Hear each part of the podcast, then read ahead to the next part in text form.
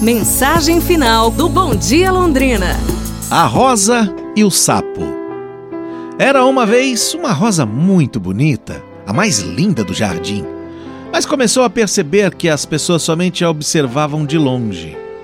Acabou se dando conta de que, ao seu lado, sempre havia um sapo e por essa razão ninguém mais se aproximava daquela rosa. Irritada com a descoberta, é, a rosa ordenou ao sapo que fosse embora. O sapo humildemente disse: Está bem, Rosa.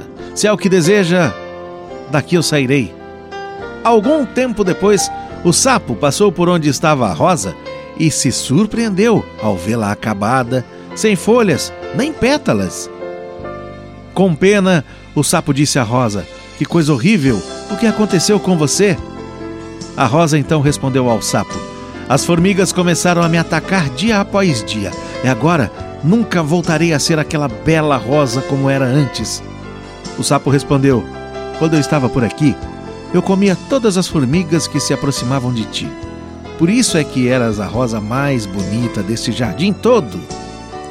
Muitas pessoas desvalorizam os outros por acharem que são superiores, mais bonitas ou mais ricas. Deus não fez ninguém para sobrar neste mundo, não.